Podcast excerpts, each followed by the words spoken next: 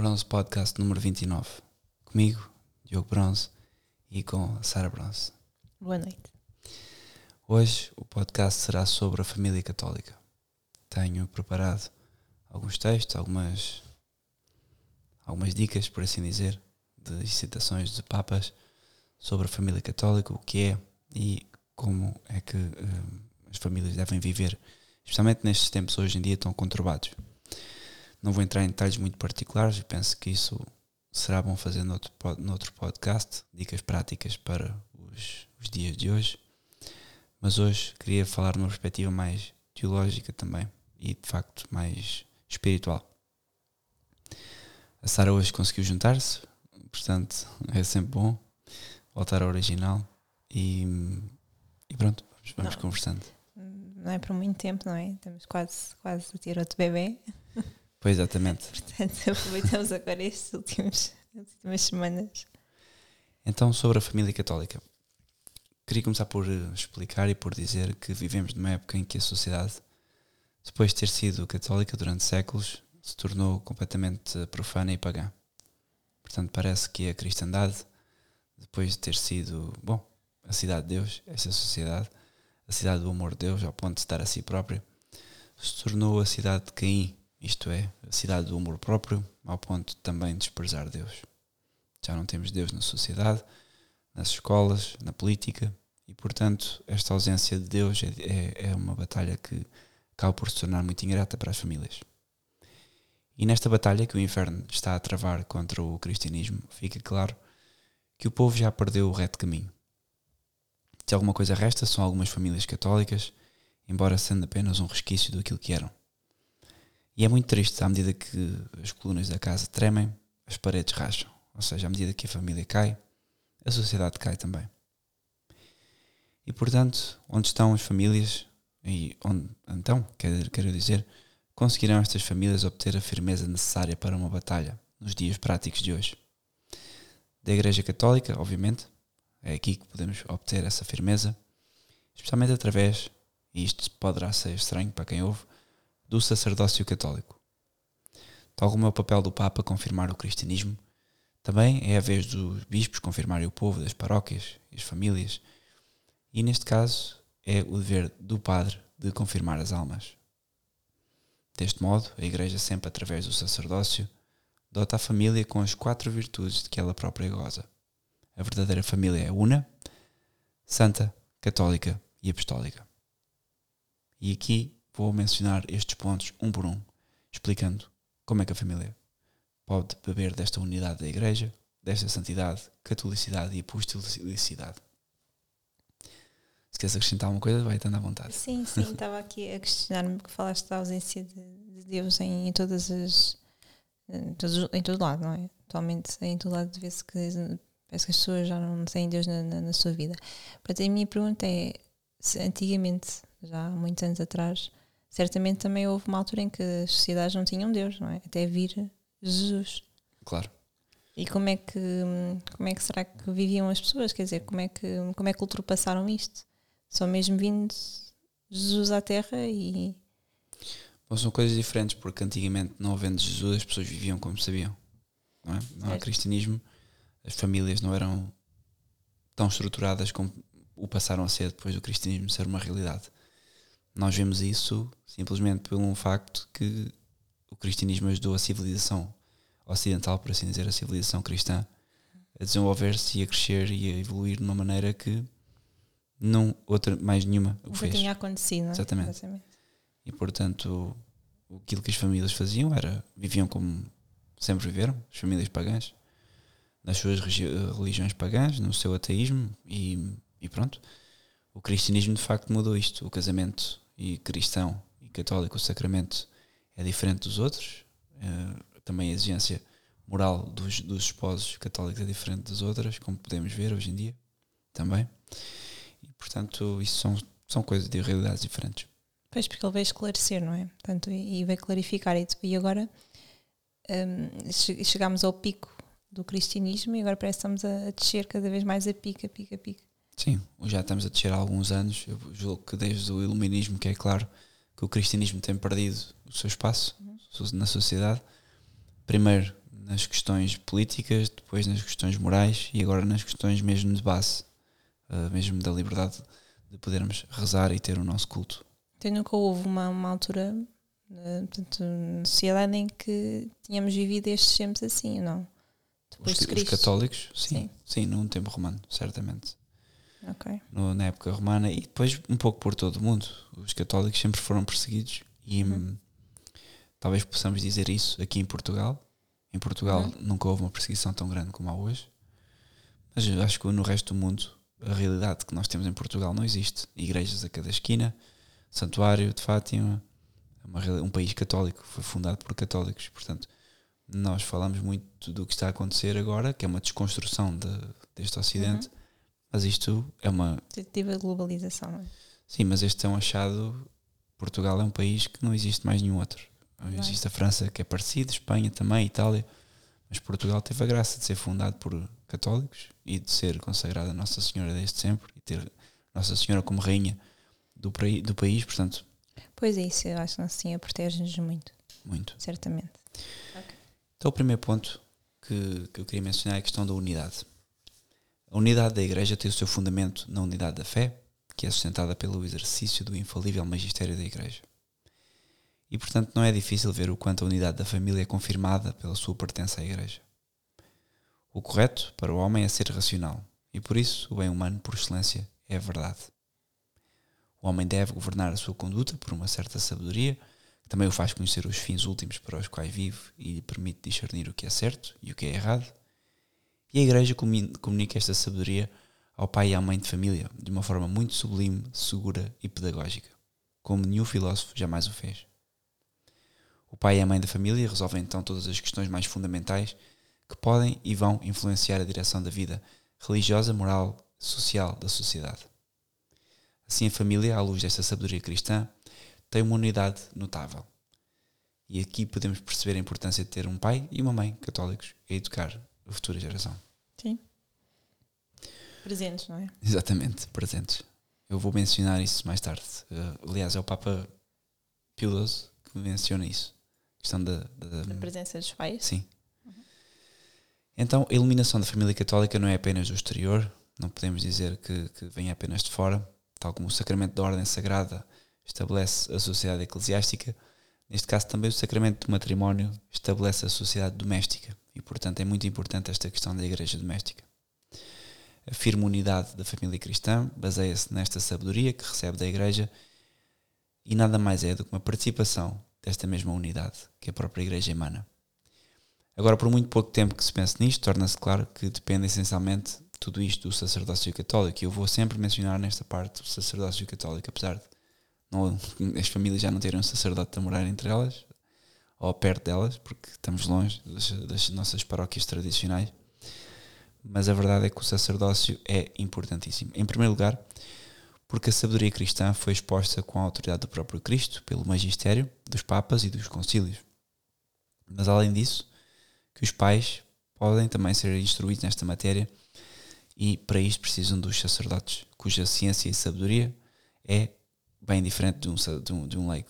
Portanto, claro, que orientam, não é? Exatamente. Os pais portanto, estão atarefados certamente com as famílias, muitas vezes precisam de orientação de sacerdote. Sim, e não são versados na teologia, muitas vezes. Portanto, os Exato. pais Exato. devem ser instruídos em sabedoria cristã e alcançar um sentimento católico, mas muitas vezes as suas ocupações, o dia a dia, impedem-nos impedem de se dedicarem plenamente à teologia.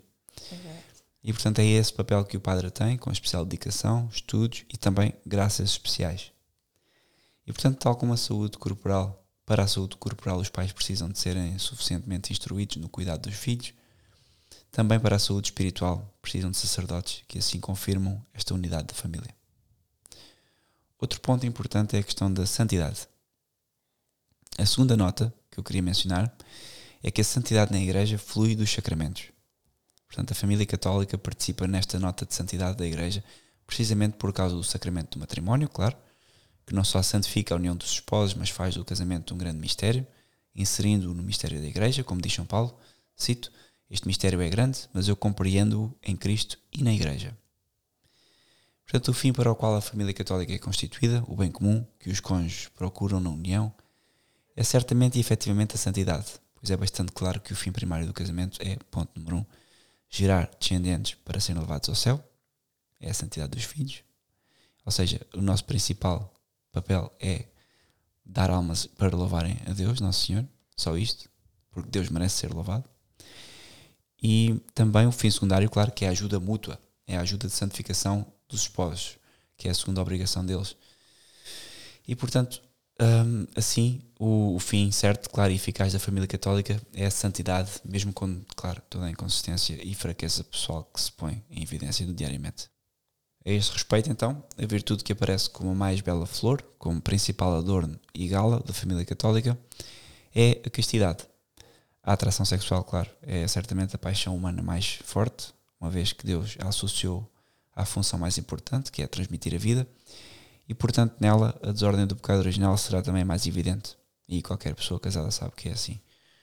Mas ao elevar os olhos na união conjugal, o casamento cristão dignifica e eleva o próprio ato conjugal, tornando um meio para um fim sagrado.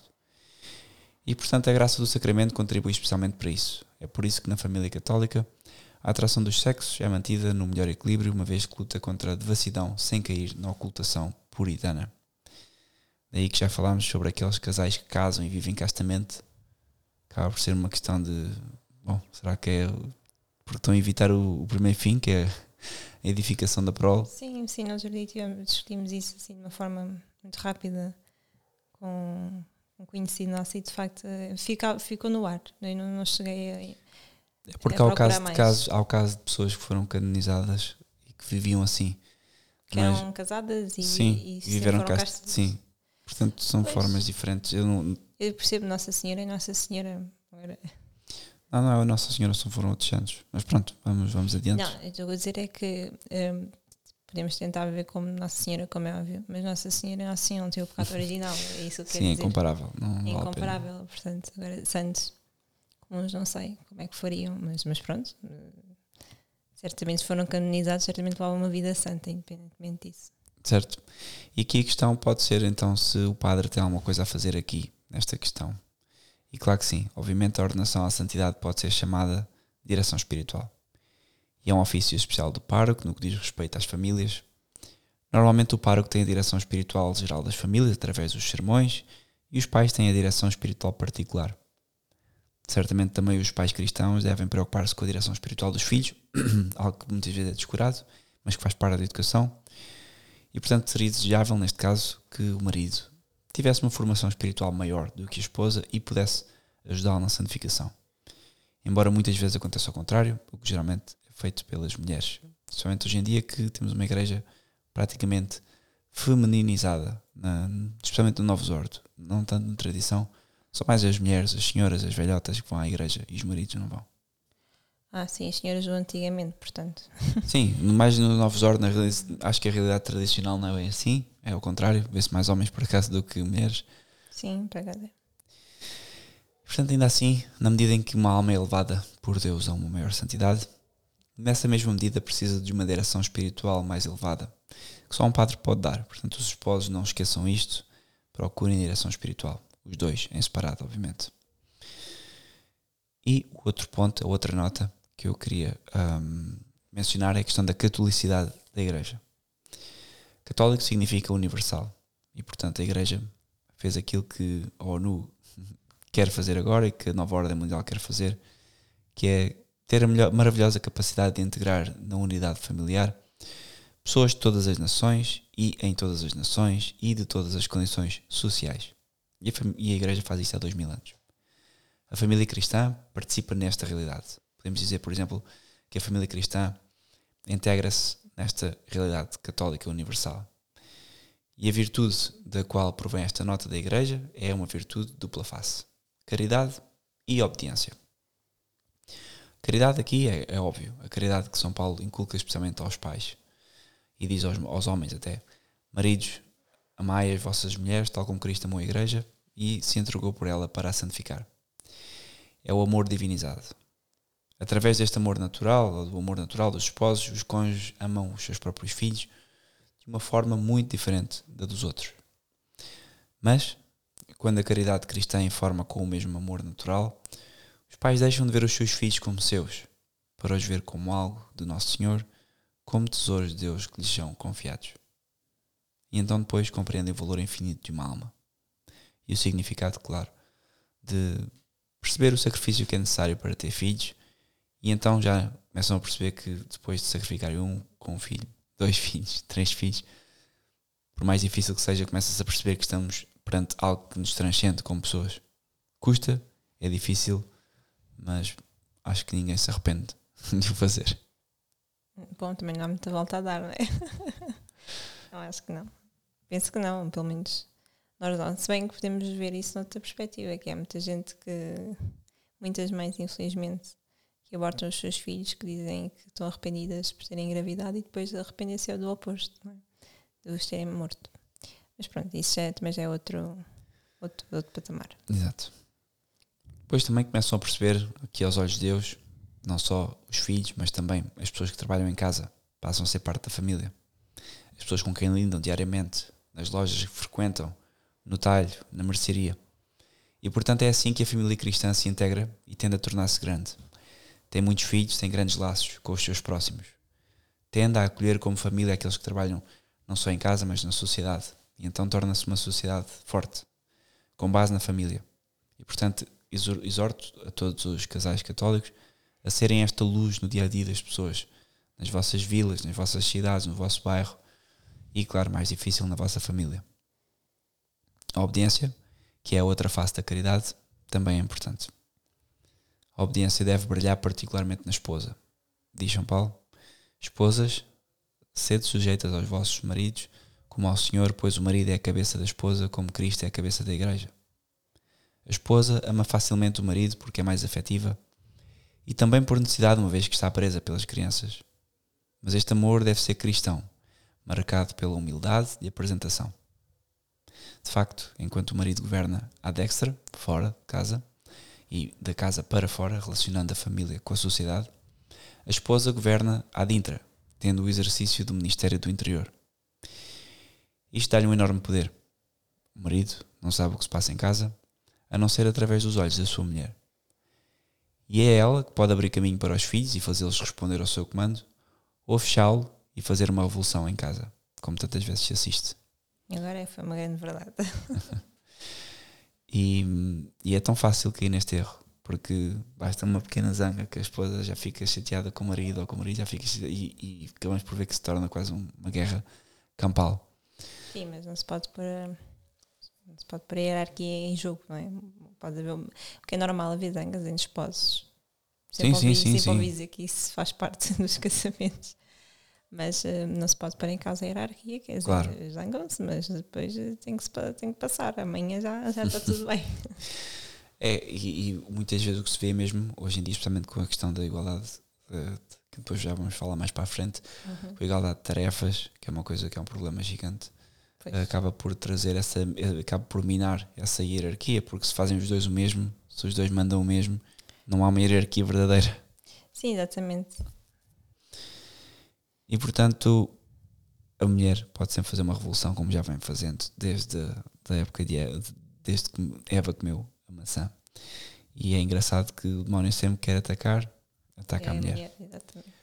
E portanto, o que pode um general fazer sem os capitães fiéis? Nada. A submissão da mulher é a alma da casa e não pode existir sem humildade cristã. Portanto, é difícil, assim como é difícil um, qualquer tipo de exigência moral católica, mas faz parte de uma hierarquia e de uma família católica. E portanto, como é que a paróquia também confirma a catolicidade da família? Pela espiritualidade eucarística.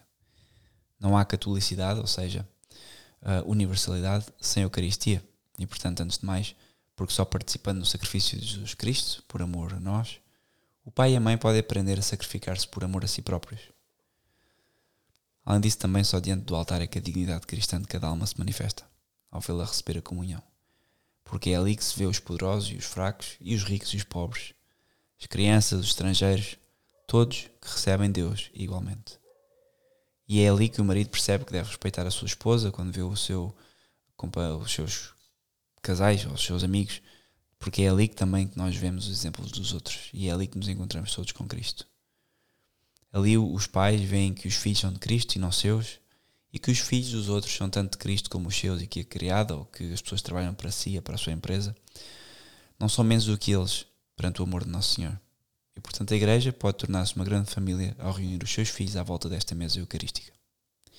E é uma pena que tenhamos perdido isto na sociedade, porque de facto as famílias, o conjunto de famílias na paróquia, é sem dúvida a riqueza social e é daqui que brota certamente a cristandade e a evolução e quando eu digo evolução, não no sentido pejorativo, mas toda a magnificência da cultura ocidental, por assim dizer. Sim, sim, por isso é que é importante portanto, as famílias darem-se umas com as outras, não é? Os tais encontros sociais fazem parte até mesmo para aprendermos uns com os outros e partilharmos coisas uns com os outros e para os nossos filhos fazerem amizades também Sim. cristãs, não é? Católicas. Sim, essa parte é especialmente importante, especialmente no mundo em que vemos tanta gente que já vive sem Cristo, eh, era bom dar aos filhos amigos que não sejam extraterrestres. Ou seja, porque a sensação deles, especialmente se quem envia os filhos para a escola, seja pública ou privada, é igual, e, e, sendo que os filhos frequentam a missa tradicional, a sensação que nos dá é que estamos sempre a interagir com alienígenas, não é? Pessoas que vivem de uma forma diferente à nossa, que, que, sim, nos, sim. que nos rejeitam, muitas vezes porque há coisas que nós não fazemos, há comentários que não tecemos há vícios que não temos. Sim, em especial os miúdos uns com os outros, não é? Uhum. Portanto, é importante criar estes laços de famílias comuns. Sim, se possível. Se bem que também é bom, uh, nós católicos podemos lidar com, com, pessoas que não são de facto católicas para poder fazer algum tipo de apostolado, não é? Ah, claro. faz parte, sim, dos colegas da turma e normal é que haja é uma ponto. festa, uma coisa é. qualquer que os miúdos são convidados para este tipo de, de eventos e, e acho que aí é muito bom mostrar a educação, mostrar, fazer apostolado, não é? Sim. Isso leva-nos ao, ao, quarto ponto, que era o último, hum. que é a, a apostolicidade da igreja. Portanto, a igreja é católica, apostólica. Claro. E, então, neste caso, a apostolicidade, a igreja intitula-se apostólica porque Cristo a fundou sobre os doze apóstolos, claro, sobre os seus dons e doutrinas transmitidos plena e fielmente de geração em geração. E, portanto, dizer a igreja é apostólica é o mesmo que dizer que é tradicional. E agora alguém ouve isto e fica, como assim? É, e o mesmo deve ser dito da família católica, que ela é tradicional, porque nela se transmite exatamente e em toda a sua pureza o que foi recebido. Tanto a vida natural como a vida sobrenatural. Tanto a língua e a cultura como a fé e a herança católica. Portanto, neste sentido, a família é verdadeiramente o fundamento da nação, de todo o legado acumulado pelos pais, que são responsáveis por transmitir fielmente depois de o terem recebido. E é por isso que a família católica Sabe que a chave para a felicidade não é ser inovadora, mas é permanecer como sempre foi. Fiel a si própria, à hierarquia familiar, aos dons naturais e sobrenaturais. E portanto, esta nota da família cristã está associada a outra dupla virtude que é a fidelidade ao que foi recebido, a perseverança na sua transmissão e, claro, evitar a novidade. Mas a família católica também não recebe devidamente a sua herança apostólica dos seus avós, mas também dos padres. Nunca nos esquecemos disto. Que eu volto sempre, o padre aqui é a pessoa central. Neste caso, o padre, a paróquia. Porque, obviamente, que os avós podem não ser católicos, como é já o caso da nossa geração, e, portanto, é, das, é dos sacerdotes e das suas homilias e palestras que nós vamos beber os conhecimentos para sermos uma família católica.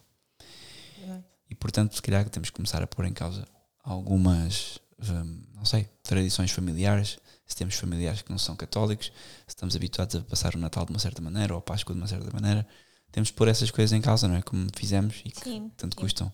É, é, de facto, é uma boa, uma boa questão porque estamos perto do, do evento do Natal, não é? Uhum. E nós próprios já, já nos questionámos sobre isso, não é? Até que ponto é que, de facto, passar o Natal com a nossa família que não é católica, é pagã, não é? Até que ponto é que estamos a fazer também bem aos nossos próprios filhos? É? Até que ponto é que estamos a passar bem a mensagem do Natal? Sim. A minha análise é que não se pode passar. Aqueles momentos fulcrais, nomeadamente a questão da noite, noite de Natal, 24 para 25, a missa. Jejum, não é? Jejum, exatamente, que é um dia de jejum, dia 24, sim. dia de abstinência. Eles têm que perceber porque é que as pessoas, eles, como é óbvio, têm, os nossos ainda são pequenos, mas as crianças já com 7, 8 anos, 10 anos, têm que perceber porque é que não se come até à noite, porque é que as pessoas esperam Sim, e... não fazer do Natal eh, tudo o que do material, não é? Os Sim. presentes ser a, a, essência do Natal, como faz parte dos miúdos, mas não é. Sim, isso até acredito que se possa ter esse costume de dar uma prenda, não é por aí. É mais o problema é que Sim, mas Na minha disso Claro. o, o sentido central. minha família, por exemplo, o dia 24 é já passado tudo a comer. Nem sequer Jesus nasceu. Portanto, é- são formas diferentes de estar na vida. E aqui quem nos transmite a verdade são os sacerdotes. Claro. E portanto, pronto, ah, depois dos sacerdotes, quem passa a herança aos filhos são os pais. E quem quer ser tradicionalista sem padres tem a ilusão de que a fidelidade infalível da Igreja ao transmitir o depósito da fé está associada ao sacerdócio através de Jesus Cristo. Isto, no sentido, isto é um aviso para aquelas pessoas que julgam que podem ser tradicionalistas sem um sacerdote ou sem frequentar uma, uma paróquia. Que, que hoje em dia com a internet, com tudo, é muito, parece- que é muito fácil a ter acesso às coisas, mas hum, não é bem assim. Nada como contacto físico, contacto permanente com os sacerdotes de uma paróquia tradicional. Isto leva-nos ao segundo ponto, ao capítulo deste, deste podcast, que é a autoridade da família. Portanto, já explicámos aqui o que é que compõe a família Uhum. e agora passamos à parte da autoridade. Para falar sobre isto, vou tirar alguns certos do, de um discurso do Papa Pio XII aos recém-casados, 10 de setembro de 1941. E portanto, o Papa diz: Quando há alguns dias, queridos recém-casados, sobre o olhar de Deus, na presença do sacerdote, sentiram no casamento, sentiram que esse ato sagrado estava a agir em condições de perfeita igualdade, de modo que o contrato do casamento foi celebrado. Tá, tá, tá, tá, tá, tá. Nesse preciso momento, fundaram uma família. E agora, cada família é uma sociedade de vida. E cada sociedade fa- familiar, neste caso, bem ordenada, requer uma cabeça. Cada poder de uma cabeça vem de Deus. E portanto, aqui o Papa estabelece uma hierarquia. A família tem que ter uma cabeça e o poder dessa cabeça vem de Deus. Portanto, o primeiro ponto que eu saliento é a autoridade do chefe da família.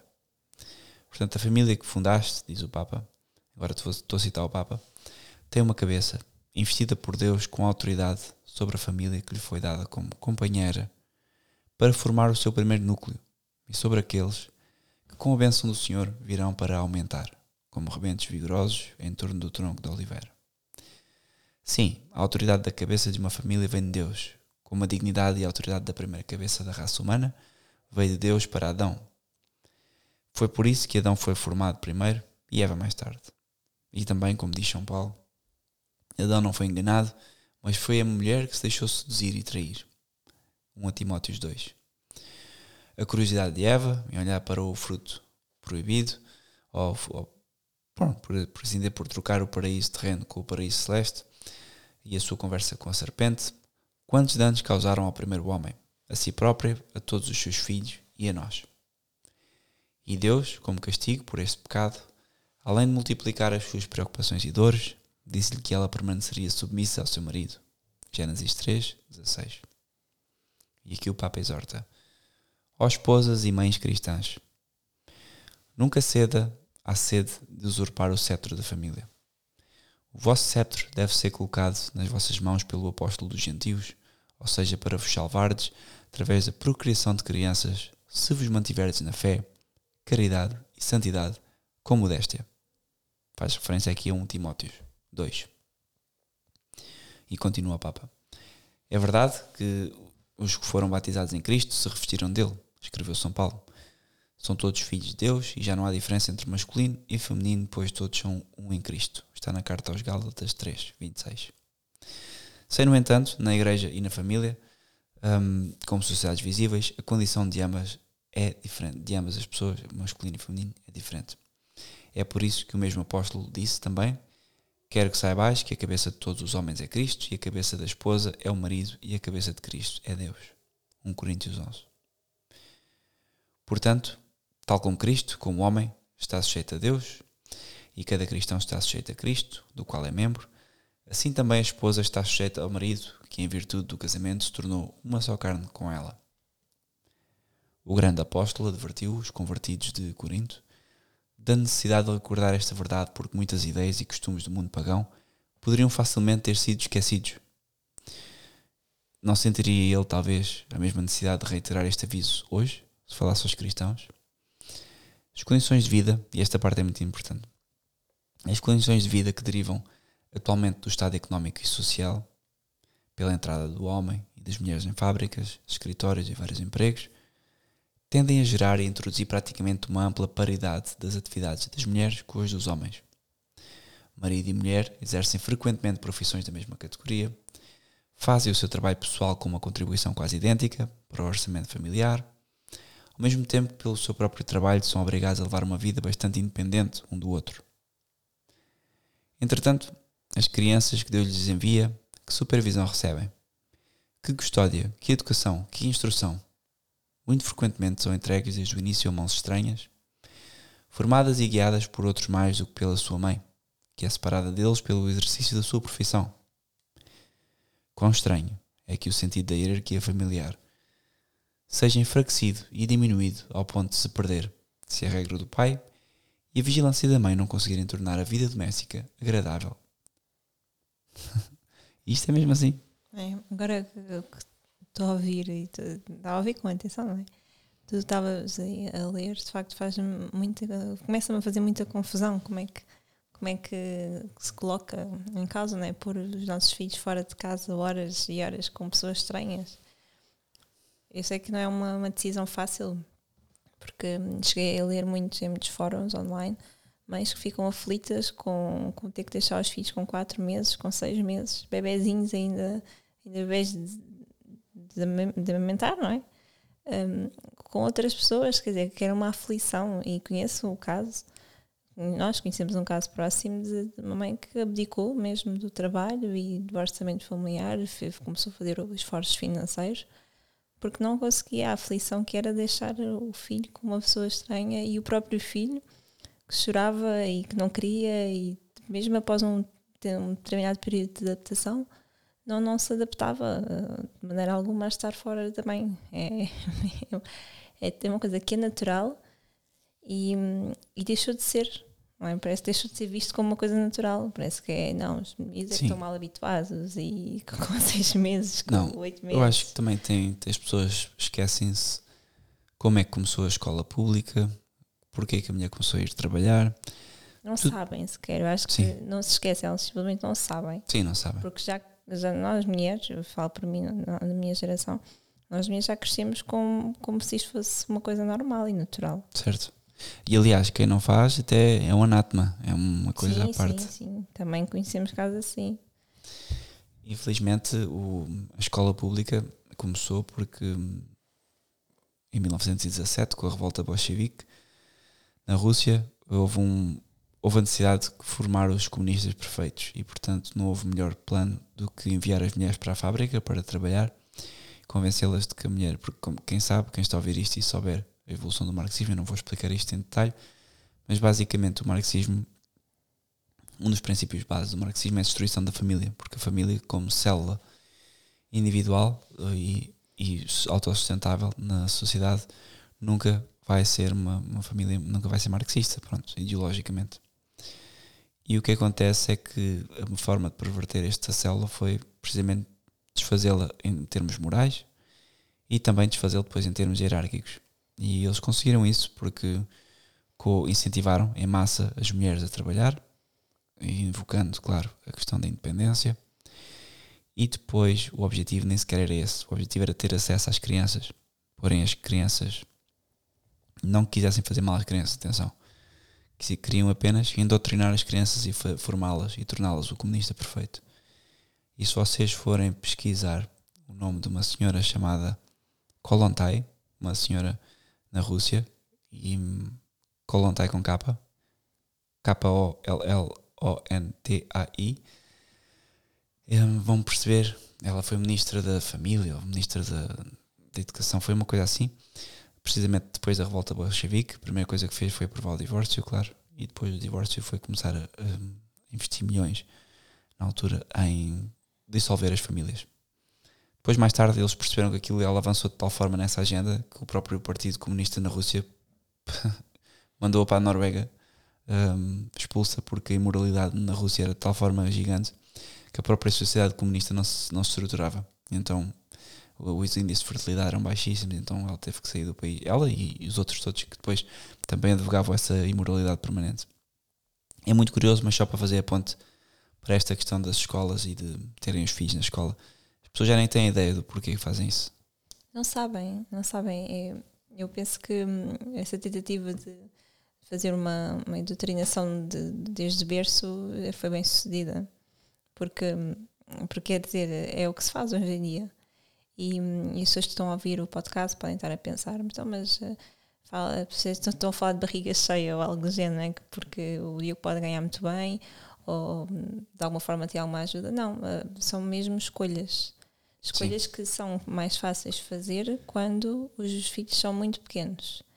Eu, por exemplo, no meu caso, tomei, tomei a decisão de, ficar em casa foi desde que o Francisco, o nosso primeiro filho, nasceu, não foi? Foi por aí. Sim. Quer dizer, depois tiveste que acabar a faculdade e tal, mas não foi um trabalho.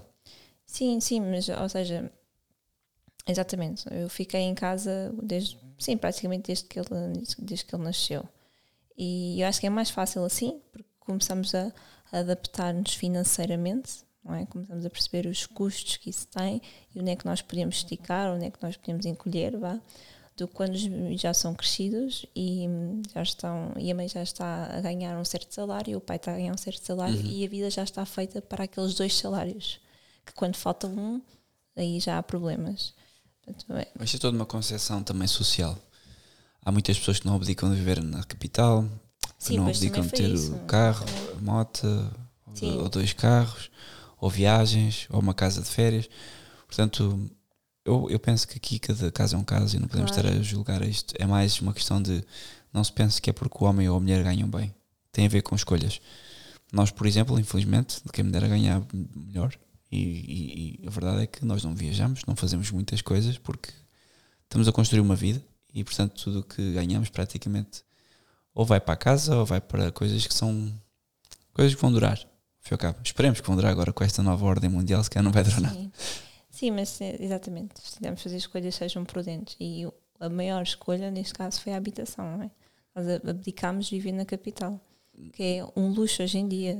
Foi, acho que é um win-win. É que nós nem não nos interessava é viver na capital e, por incrível que pareça, é mais barato viver fora da capital. Sim. E, portanto, win-win, sem dúvida. Sim, no nosso caso, sim. Mas depois também temos, há outras, uh, outra vertente também uma vez, uma vez falaste e de facto faz todo sentido que é, também houve este aproveitamento de a mulher está a trabalhar, está fora de casa, então o preço das coisas também aumentou porque há ah, mais claro, dinheiro. duplicou tudo. Então as mães que podem só ouvir podcast não têm que se sentir mal, como é óbvio, sobre, sobre este tema, porque é, é bastante complicado, cada caso é um caso. E hum, eu percebo que hoje em dia quem já tem uma vida feita, a contar com os dois salários, deve ser muito complicado abdicar de um. Porque de facto as coisas são tão caras e... Sim e não. E, e, digo sim e não porque é como as pessoas quando me perguntam, um, e há muitas pessoas que perguntam, na minha, na minha cidade não há missa tradicional. Ou na minha cidade não há. Um, e, e, e, o que eu digo às pessoas é de cidade, simples. E as pessoas ficam escandalizadas porque, como tem missa nova ou como tem uma coisa menos boa, mas que existe, uhum. satisfazem-se com isso. E esse princípio devia estar completamente errado. Ou seja, o que se nota nisso das pessoas da cidade, etc., são os princípios que é que estão a priorizar. Certo, ok. Um católico, na minha ideia, cada vez menos pode priorizar a vida na cidade, porque as cidades são imorais, sujas, não tem espaço, uma criança não conhece o meio ambiente. Não são familiares muitas vezes. Não são, são antagónicas a uma vida Ou as cristã. Familiares são as zonas mais caras e impossíveis de pagar para uma família simples. É sim, exatamente. Uma, uma zona familiar em Lisboa, com menos de 4 mil euros no ordenado líquidos, não, não dá.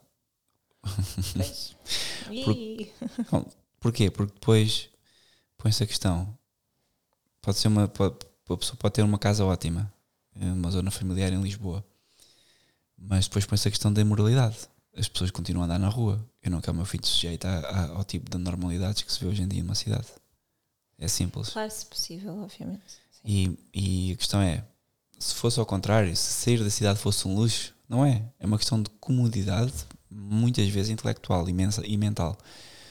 Porque, por exemplo, quando eu digo às pessoas que demoram 40 minutos a chegar de Benavente ao Saldanha, de transportes públicos as pessoas ficam, não pode ser isso, é o que eu demoro a chegar a Oeiras aqui ao, ao mesmo sítio.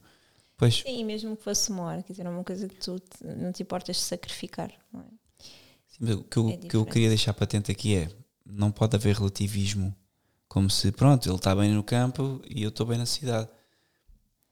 Há uma coisa que é objetiva, que é a cidade é imoral. A cidade não tem o meio ambiente que educa uma criança a perceber o que é que é um, um- uma, Uma vaca, galinha, uma uma galinha, vaca. o que é que é uma coisa que eu sempre mencionei, a questão da noite. As, as pessoas na cidade não veem noite, veem escuro e veem sempre luz por cima. Não sabem o que é que é ter medo de ir à rua. Eu em Navente, quando miúdo, diziam, olha, faz aqui 100 metros. 100 metros, à de noite é 100 metros às escuras, não há luz, não há nada. É, vais no meio do, do nada, do campo.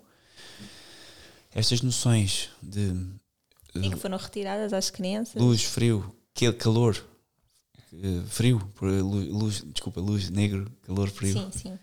Isto não existe na cidade e, portanto, enfim, estamos a demorar muito tempo deste ponto. Sim, é verdade. Mas, mas, mas sim, isso eu só queria mesmo abordar a questão de que quando a mulher começou a ir trabalhar também o o preço das coisas aumentou certamente, começou a perceber-se que há mais dinheiro nos agregados familiares e houve um aproveitamento que mesmo agora muitas pessoas até gostavam de conseguir sair e descalçar essa bota e muitas vezes há famílias e há realidades que não dá. Saiam, é simples, é fazer. Era pior se fosse uma coisa do estilo comprar um Lamborghini. Aí era preciso ser a pessoa endividar-se ou fazer ou ter um trabalho brilhante. Sim, Aqui é, é viver de forma mais simples.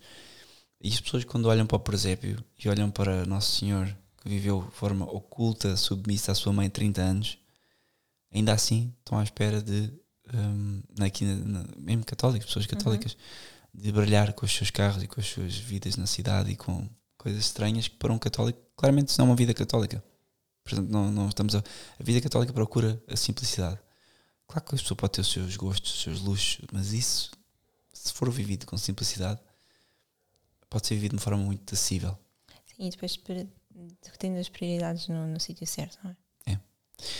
Segundo ponto que eu queria aqui falar sobre a questão da ordem em casa é que, esta é uma, que há uma hierarquia necessária no casamento. E, portanto, restaurar na família a hierarquia, indispensável à unidade e felicidade, e ao mesmo tempo restaurar o amor conjugal à sua primitiva e verdadeira grandeza, foi uma das maiores obras do cristianismo. Desde o dia em que Cristo afirmou, rosto dos, afirmou ao rosto dos fariseus e do mundo: o que Deus uniu, ninguém separe. E isto não existe em mais religião nenhuma indissolubilidade do matrimónio. Acabou. O que Deus uniu, ninguém separa. Isto é uma coisa que, inclusive, hoje a Igreja Modernista dissolveu, praticamente. E estar a tentar passar por cima de Deus, não é? Sim, eles não dissolveram porque eles vão sempre dizer não, não, é indissolúvel. Mas depois vão dizer que não, nunca existiu. Claro que existiu. A pessoa casou, foi consumada, há filhos. Ah, não, mas ele tinha.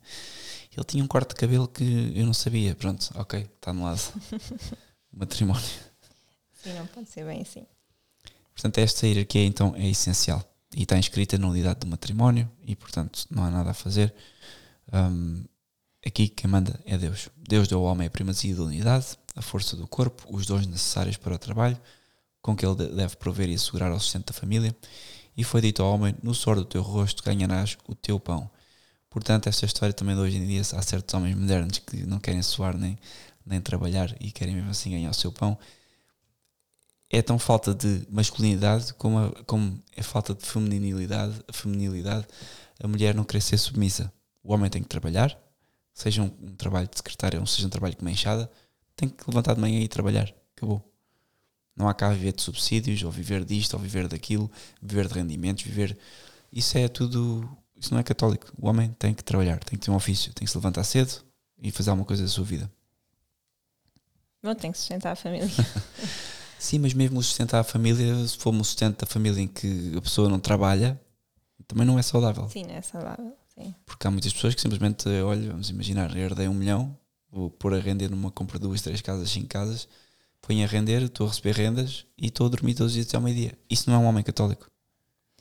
Certo. Até pode fazer isso, mas a seguir, levante-se na mesma e vá fazer alguma coisa.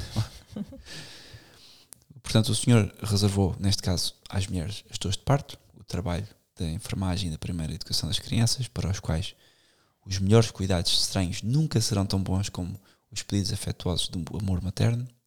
E, portanto, aqui as mulheres dão 15 a 0 aos homens. Até os homens podiam se queixar, mas eu também quero. Não esquece, a mulher aqui bate o homem. E embora mantendo a firme dependência da mulher do seu marido, sancionada nas primeiras páginas do Apocalipse, Gênesis 3 a 16, 3 a 6, desculpem, O apóstolo dos gentios lembra-nos que Cristo adoçou aquele pouco de amargura que ainda estava no fundo da antiga lei, mostrando a sua união divina com a Igreja como a autoridade da cabeça e a sujeição da esposa, pode, sem, pode, sem ser diminuída de alguma forma, ser transfigurada pela força do amor, de um amor que imita aquilo com que ele se une à Igreja. Ele, Nosso Senhor. E portanto, na prática, o que é que isto faz? É a prática do comando. Ao homem é, é exigido que saiba comandar, à mulher é exigido que saiba obedecer. E isto não é assim tão fácil. Porque ah, para o homem é muito fácil mandar mal. E eu, como marido, posso dizer que é muito fácil. Assim como acho que qualquer esposa pode. Não sei se pode dizer que obedecer também é fácil. Também, desobedecer também é fácil. Exato. Sim. E portanto, que as ordens e que as, as regras e que o comando em casa sejam um comando brando, tal como a igreja é, sem exaltações. Há coisa que é sempre difícil para os, para, os homens, pelo menos para mim. Pronto, ok, meia culpa. e, e que seja bem feito. Portanto, vós, maridos, fostes investidos com autoridade. Cada um de vós é o chefe da família, com todos os deveres e responsabilidades que este título significa e implica.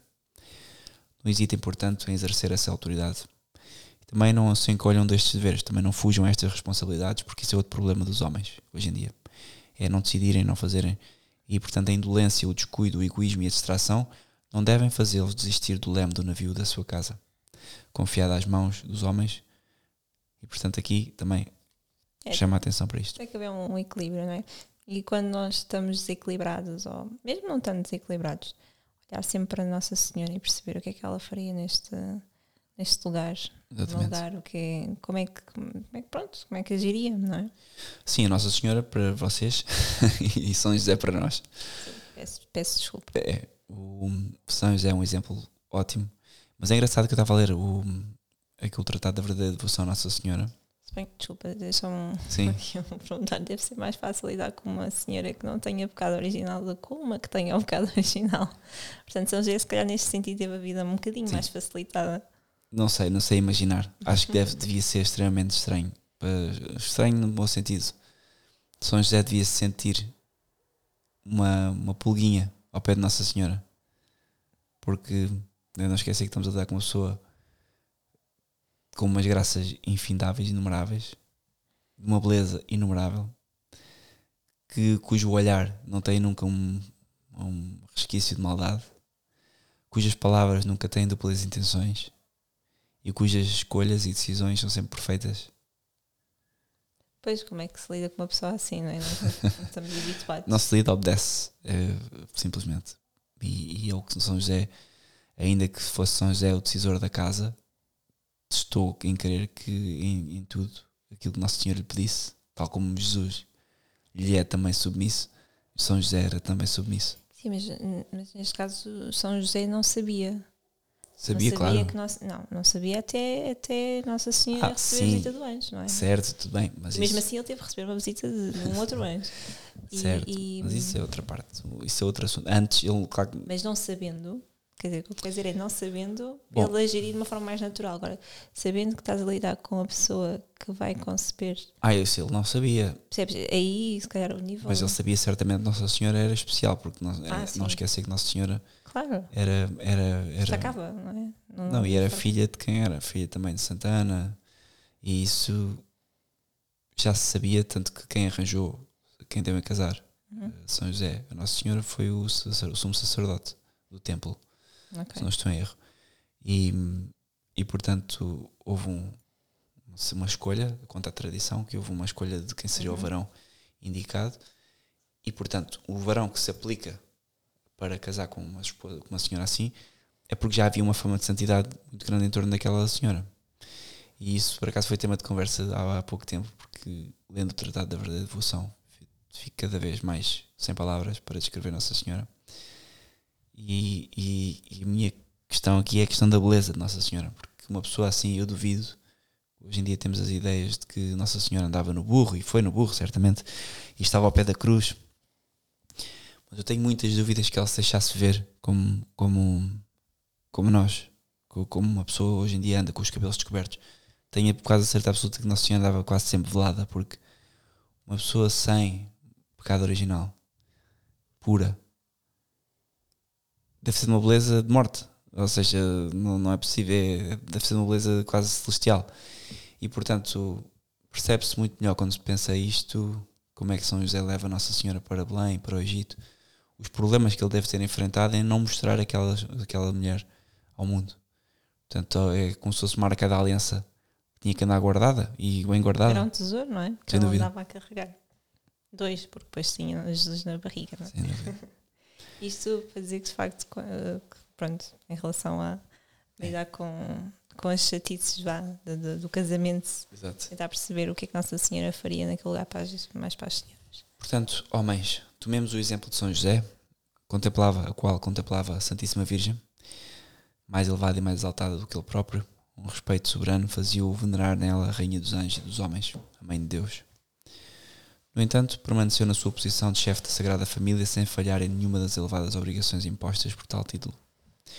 E vós, esposas, levantai os vossos espíritos, não se contentem em sentar e quase ostentar esta autoridade do marido, à qual Deus o submeteu na ordem da natureza e da graça. Deveis amá-lo na sua sincera submissão, com o mesmo amor respeituoso que paga a mesma autoridade de Nosso Senhor, na qual provém toda a autoridade de liderança. À vossa volta, muitas vozes representarão a sujeição caderna. Isto é importante. À vossa volta, senhoras, muitas vozes representarão a sujeição caseira como algo injusto. Sugerirão, hum, sugerirão um domínio mais altivo de vós próprios, repetirão que sois iguais em tudo aos vossos maridos, mesmo superiores a eles em muitos aspectos. Diante dessas vozes serpentinas e tentadoras, não sejam como tantas outras Evas que se deixaram desviar do único caminho que vos pode conduzir, mesmo aqui embaixo, à verdadeira felicidade. A maior independência à qual têm direito sagrado é a independência de uma alma fortemente cristã face às imposições do mal. Onde quer que haja uma obrigação, quando se é confrontado com qualquer comando que vá contra os preceitos invioláveis da lei divina, contra os deveres imprescritíveis dos cristãos, das esposas e das mães, aí deve preservar, defendendo com respeito, calma e afetuosamente, mas com firmeza, toda a alienável e sagrada independência da sua consciência. Significa isto que as mulheres nunca devem aceitar uma ordem injusta do seu marido, como é óbvio. É aquilo que a igreja faz em tudo. Injusta ou eh, Certo, mas eh, o que é que se considera injusto? que viola os mandamentos de Deus ou a ordem natural. Isso aí é, é claro, não é. Quando a mãe diz não se vai dar Benron. Não, Óbvio. Não, isso, pronto, isso o homem, isso é, acho que o homem E o homem diz, não, mas tem que se dar Benron. E a mulher, não, não se vai dar Benron. Como é que. Hum, aí eu penso que o homem, na maior parte das vezes, deve deixar a mãe escolher, porque as mulheres sabem mais disto. Então, há bocado estavas a dizer que Sim. a maternidade, portanto, está ligada à enfermagem, não é? Estavas a dizer. Sim, sim, enfermagem das crianças, sem dúvida, sabem melhor do que um homem. Por isso é que eu estou a dizer. Às vezes, a não ser que o homem tenha certeza absoluta que seja necessário um Benuron. Ora bem, e Isto é uma piada, isto é uma piada privada. É.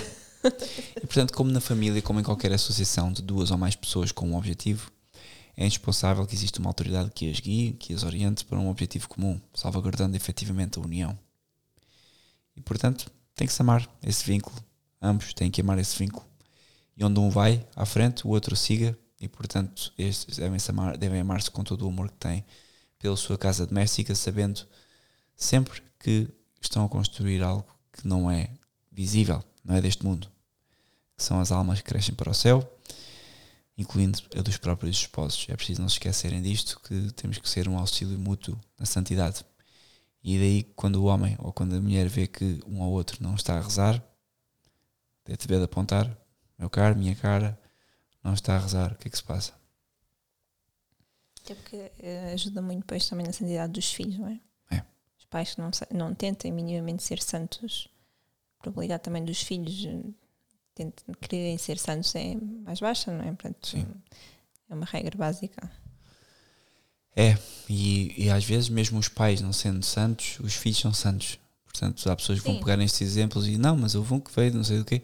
Certo, Deus faz o que quiser com a graça que quer e dispõe a graça como quiser. Mas ajudará certamente, não é? Sim, ajudará, nem que seja a alma dos próprios pais a ir para o céu. É só isto.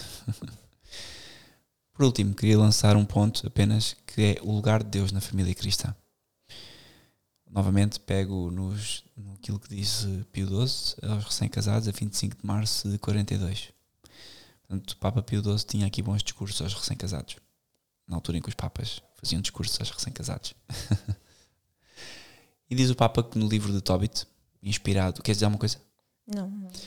No livro de Tobit, inspirado por Deus para ensinar aos homens as virtudes da vida doméstica, é dito que num dia de festa, tendo preparado uma grande festa em casa, Tobit disse ao seu filho: Vai buscar um da nossa tribo, aquele que teme a Deus, para comer connosco. E noutros tempos, foi um costume piedoso e amável de muitas famílias cristãs, especialmente no, no campo, reservarem em festas solenes uma parte da refeição para os pobres, que a Providência enviou. Assim chamados a partilhar a alegria comum, isto é o que alguns lugares chamavam a porção de Deus. E, portanto, este ponto é a porção de Deus para as famílias. Qual é a porção de Deus que nós em casa deixamos para o, para o próprio Deus? É importante que em casa haja sempre espaço para Deus. Não só nas imagens, que é preciso ter em casa para repousar a vista, não só nos tempos de oração, mas também na maneira e no trato, na cultura, na leitura e no silêncio que se pode observar. Eu duvido sempre de casas onde há imenso barulho, onde há imensas coisas a acontecer. Se há muita coisa a acontecer, dificilmente há espaço para estar com Deus. É verdade, às vezes até mesmo numa casa silenciosa e com boas imagens, às vezes já encontramos, já temos sempre uma desculpa de que agora não dá, agora isto, agora Tal qual. E hum, imagino, de facto, uma casa que está constantemente atarefada com coisas do mundo, não é? E pronto. Então o que diz o Papa é: Amados uh, recém-casados, tal porção de Deus poderá um dia vir à vossa casa. Quanto a sua mesa se alegrará com as joias florescentes dos seus filhos ou filhas, animados por pensamentos e afetos secretos. Jesus, que abençoa a vossa união e que fará crescer os rebentos alegres e as vossas esperanças aos pés da vossa oliveira, talvez passe naquela hora que só Ele sabe, para bater à porta de uma das vossas casas, como um dia às margens do lago de Tiberíades bateu aos dois filhos de Zebedeu. E portanto, aqui também o que disse aos apóstolos, diz o Papa, a colheita é abundante, para mas os trabalhadores são poucos. Rezai ao Senhor da colheita para enviar operários para a sua colheita. Ele, o Redentor, cujo olhar contempla o imenso campo das almas redimidas pelo seu sangue, não cessa de passar pelo mundo, diante das portas das cabanas das cidades, e volta-se para aqueles que escolheu, repetindo-lhes com as inspirações secretas da sua graça, o vem e segue-me chamando-os por vezes a cultivar e a trabalhar terras ainda não ocupadas e outras vezes a colher o grão que já está amarelo. Portanto, amados filhos e filhas, continua o Papa, sabeis que o campo de Cristo, que é a sua vinha, esta Igreja Universal no tempo e no espaço, que desde o justo Abel até o último escolhido no fim do mundo, produz tantos ramos como muitos santos. Como diz São Gregório Magno, é também o campo, também o campo da nossa solicitude como vigário de Cristo. E portanto, o objeto do nosso amor, da nossa tristeza, do nosso selo, e da nossa oração. E portanto sentimos o impulso da caridade de Cristo que nos impele. E então, o que o Papa quer dizer com isto é que demos espaço e porção para Deus, não só nas questões vocacionais, porque obviamente temos filhos e como como pais que criam os seus filhos, queremos que eles sejam católicos, sejam em vocações sacerdotais, religiosas ou matrimoniais, e também a questão da generosidade que é preciso dar à Igreja.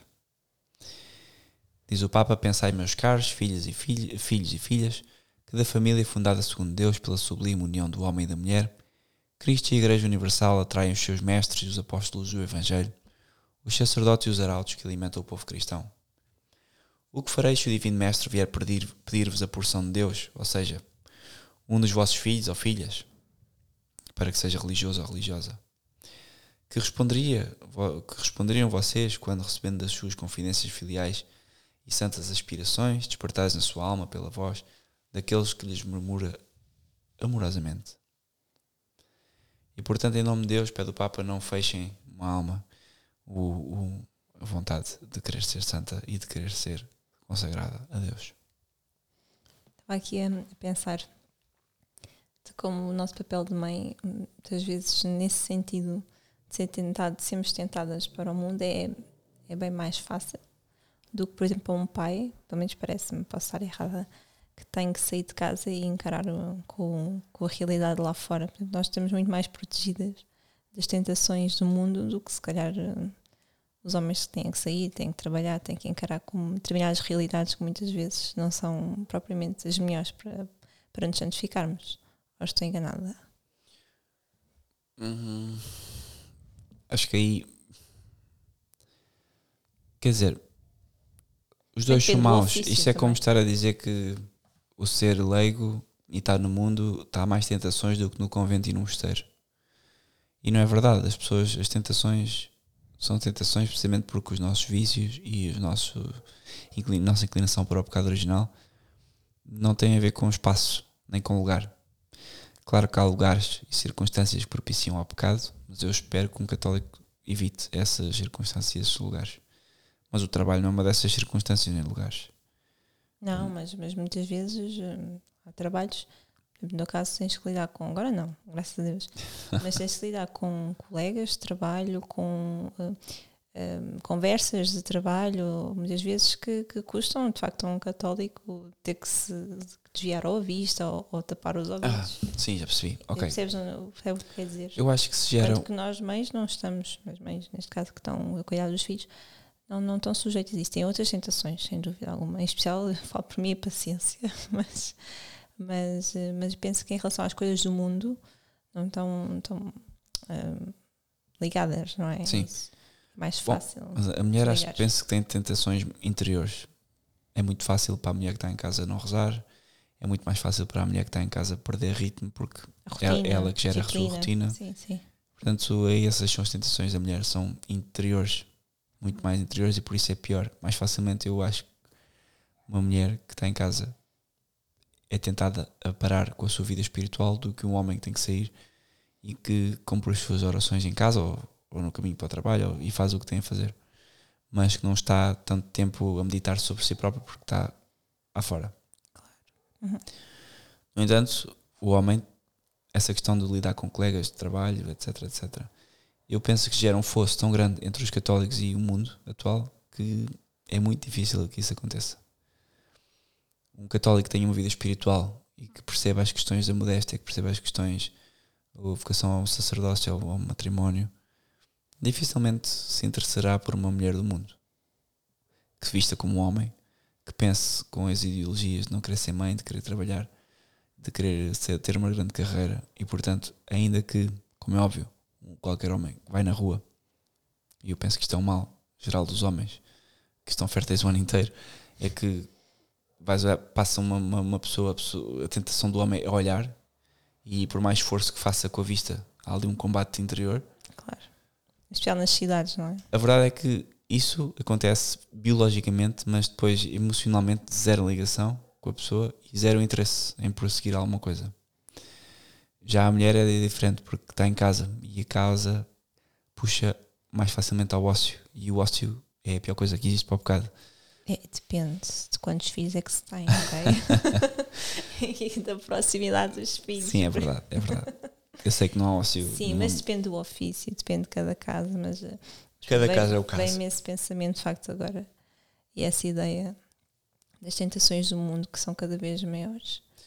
E especial também, e não só, e, e também agora pensando um bocadinho melhor, as mães que estão em casa, por exemplo, têm redes sociais. Também, é uma grande, Deus. também é uma grande tentação, não é? Deixarmos-nos levar pelo, pelas coisas do mundo no digital. Uhum. Hoje em dia, cada vez mais. As compras online, o- é verdade. As redes sociais eh, eh, e depois eh, determinadas As mundo. notícias. As notícias que nada, muitas vezes são coisas que acrescentam zero à nossa santidade e que tiram tempo e, e que muitas vezes deixam frustradas porque não temos nem tempo depois para os nossos filhos, nem tempo para o nosso, para o nosso trabalho diário. E eu falo por mim, que acabei com isso tudo. e que foi, foi um descanso. Foi um descanso. É, o católico vai percebendo que está escravo de certas coisas à É medida isso. que avança. É um género de escravatura que nós achamos que É. não, não, não E nós achamos que não é. Sim, achamos que não. E depois, quando estamos a tirar, pensamos: opá, mas aqui um género de de dependência, não Sim. é? Mas é como ao bocado, nós, que o padre Carlos Mestre falou sobre isso uma vez numa homilia, em que ele explicava que não interessa tanto que a pessoa venha confessar-se com o número dos pecados, que é importante, claro, Uhum. mas número dos pecados e tudo bem descrito o que é que fez, ou seja, milimetricamente, fiz isto, fiz aquilo, fiz aquilo, que é importante, claro, mas pode não mostrar, pode não haver um arrependimento profundo.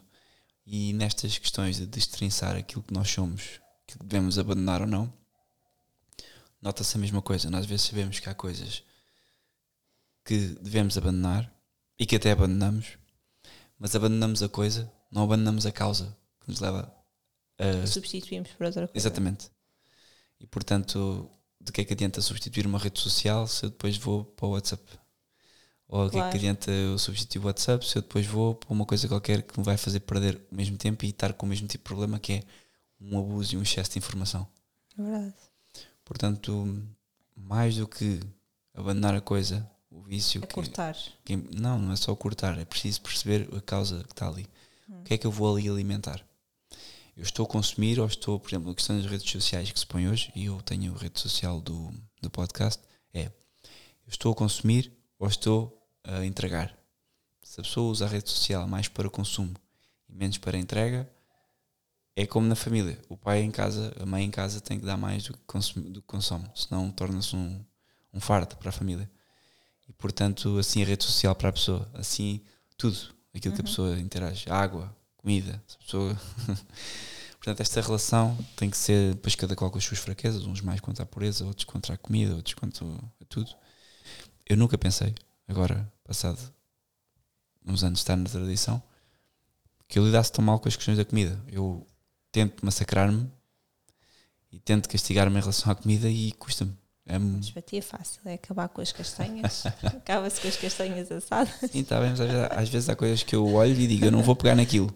E passado 30 segundos já me esqueci e já estou a pegar naquilo. E isto é um exemplo. Olha, imagina para mim que estou constantemente grávida. Já viste o martírio que é? É bom estar isenta de qualquer tipo de penitência. Todas as, as quaresmas e adventos estou, estou grávida. então, mas, é uma brincadeira, mas, mas sim, eu percebo o que quer dizer. E tem mais a ver com a causa, exatamente. E depois é estúpido, mas, por exemplo, nas questões, no Advento, na Quaresma, consigo. Ou seja, é aquela época, pumba. Mas é ridículo porque depois no dia a dia que é o que importa. Ou seja, eu penso, não é Quaresma, mas eu vou fazer isto e aquilo e aquilo outro. E como não é Quaresma, pum, pum, pum, pum, mando tudo abaixo. Mas enfim, eu Bom, de importa, nos- eu penso que nos dois tempos importa, né? mas é cada caso é um caso, cada, cada pessoa tem as suas fraquezas, sim. Vamos concluir então com um, um apelo do Papa que diz: Ajudai então, os esposos, ajudai a esposa de Cristo, ajudai Cristo, o Salvador dos homens, mesmo com os filhos do vosso sangue.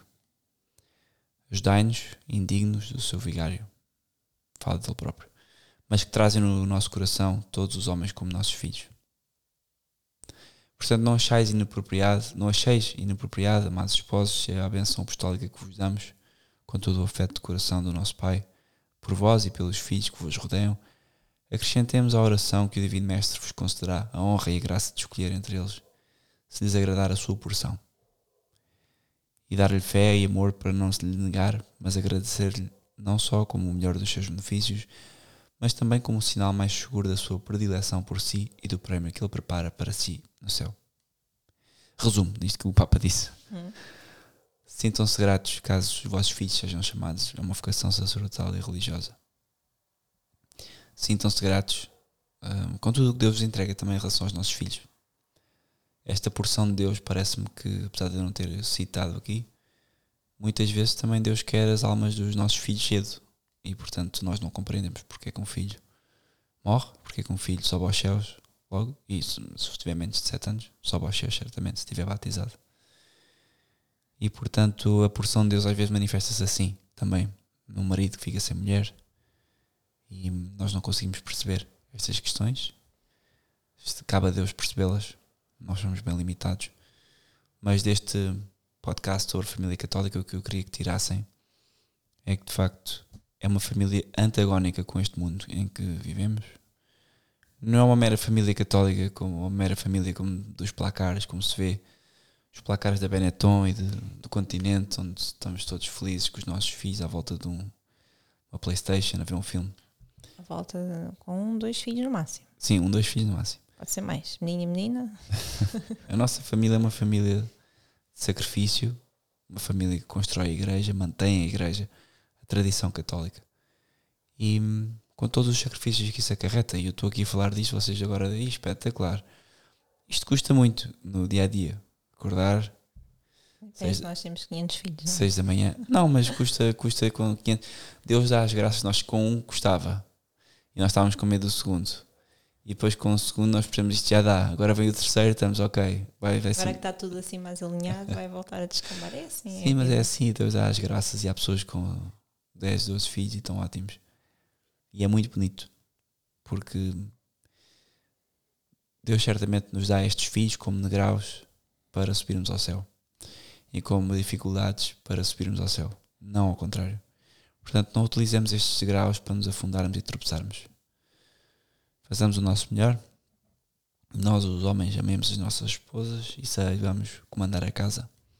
E as esposas que saibam obedecer aos seus esposos e comandar a casa de uma forma que os homens são incapazes. Com ternura, com amor, com bondade e com a administração geral. Porque a verdade é que as mulheres também, que se ficam em casa, também são muito responsáveis pela administração geral da casa.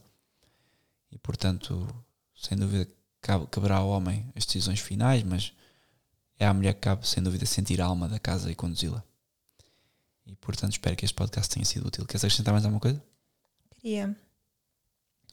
Queria. Estavas a dizer que, que era para nós nos sentimos gratos, que o Papa Pio XII, e para nós nos sentimos gratos quando os nossos filhos são chamados à vocação de sacerdote ou religioso. E esse ponto é curioso porque quando os nossos filhos querem, falo para nós, não é? Querem ou falam de ser sacerdotes ou, ou nós próprios dizer, ah, ele pode vir a ser sacerdote ou não, ele é que um dia vai saber. E as pessoas começam logo a dizer, mas padre, o nosso coitado, credo ter também tirar esses pensamentos também de, de volta dos nossos filhos, porque isso pode ser um, pois um, na altura um, tra- um travão eh, para que eles não sigam de facto a vocação que, que, que devem seguir, não é? Desde a mais tenra idade. Portanto, tirar esse- esses pensamentos se possível, porque isto geralmente acontece na família, não é? Como, como tu sabes. Tirar esses pensamentos de volta dos nossos filhos o mais breve possível para que eles tenham liberdade de facto de perceber com Deus qual é a sua vocação. Pois, isso é cortar logo. Se há pessoas assim na família a dizer isso, descaradamente é acabar com isso. Porque pode parecer um corda, pode, ai que exagero, não é exagero. Porque essas pequenas frases, Não é exagero, é, às vezes é um ai, que é coitado, quer dizer, não, isso sai coitado, de- pode prejudicar uma vocação. exatamente. Então, se, se sabemos que há pessoas assim na nossa família, tentar conversar com elas, ter a caridade, como é óbvio, e não quero esses comentários ao pé dos nossos filhos, se possível, não é? E, e, e pronto, era isso que queria acrescentar. E, e dizer que muitas vezes, quando, quando nós estamos a fazer uma coisa que todo o mundo, toda a gente abomina ou, ou manda vir ou que não gosta, muitas vezes é porque estamos no caminho certo, não é? Sim, eh, pode ser um raciocínio perigoso também, porque às vezes estamos a Sim. fazer coisas más e as pessoas estão a dizer, não, não faças isso. E nós, ah, se as pessoas estão a dizer para não fazer, é porque tu. Não, então, E já vi pessoas a, a pensar falar assim. catolicamente. Sim, sem dúvida. Se for em relação ao mundo, às questões eh, santas, às questões católicas. há uma coisa muito fácil: é aplicar a uma matriz.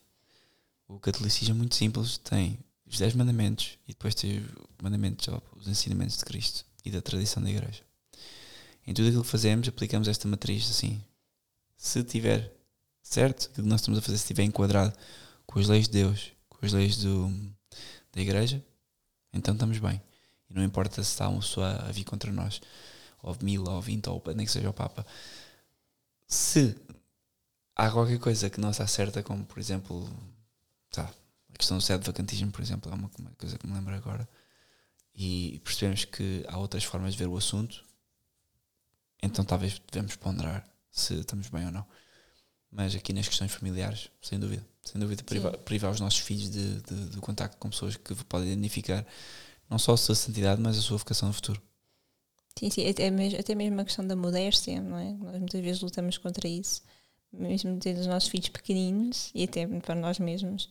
hum, os tais- os tais comentários de que não, não se pode tirar a roupa, porque é que não se pode tirar a roupa a uma criança pequena para ir eh, tomar um banho numa banheira, numa piscina? Uh, porque é que o- não se vai à praia às X horas ou se evita o máximo possível? Quer dizer, tentar explicar também aos nossos familiares, tentar fazer algum apostolado eh, com a nossa família em relação a isso. Aqueles que querem perceber, não é? Porque, como já disse o nosso senhor padre, a partir da terceira vez de tentativa de caridade é para cortar. Sim, isso é bíblico. Pronto, Não há- exatamente. Não é hipótese. A pessoa avisa uma, duas, à terceira não ouvem. Deus. Exatamente, então tentar explicar as coisas da melhor forma e ter muita paciência, porque também muitas vezes é ignorância e, e não vão compreender. Pronto. Muito bem. Rezamos isso. então. Continuamos a rezar pela nossa, pela igreja, antes de mais, pela santidade e conversão do Santo Padre, pela fraternidade de São Pio X e também pela nossa família, para que sejamos uma família santa e os nossos filhos possam ser sacerdotes e religiosos. E esta semana, em especial, este- estamos a fazer todos uma novena, não é? Por causa da- da- das missas em Portugal, para que não fiquemos sem, sem os sacramentos. Portanto, Exatamente. vamos- pedimos também para colocarem nas intenções vosso terço diário, se possível. Muito bem. Boa noite. Obrigada, boa noite.